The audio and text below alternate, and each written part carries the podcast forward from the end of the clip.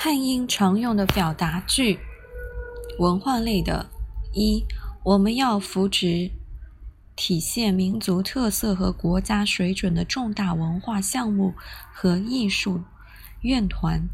We should support state-level major, top-notch cultural projects and art troupes that represent national characteristics. 二、艺术。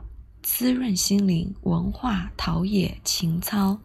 Art nurtures the soul, and culture cultivate the mind.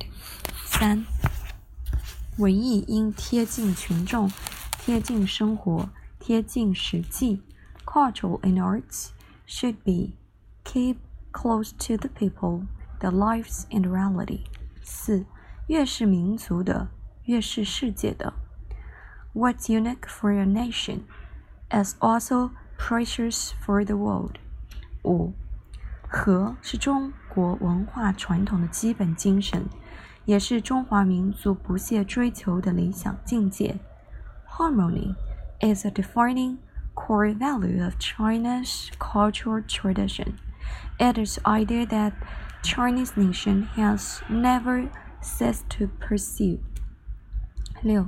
中国人倡导海纳百川，有容乃大，主张吸纳百家悠长，兼及八方情谊。We the Chinese hold that one should, as a tolerant in person as the vast ocean, which admits hundreds of rivers, and should draw upon other strengths. 七。 文化是维系中华民族生生不息、蔓延不断的精神纽带。Culture is the spiritual bond that ensures the continuity of our Chinese nation。八，优秀文化传承是一个民族生生不息的血脉。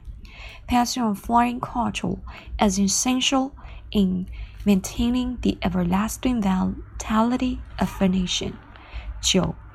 文化保护方针是保护为主，抢救第一，合理利用，加强管理。Principles for the protection of the cultural heritage are preservation with timely rescue, utilization under strict control. 十，文化是人类的精神家园。Culture gives human beings a sense of belonging.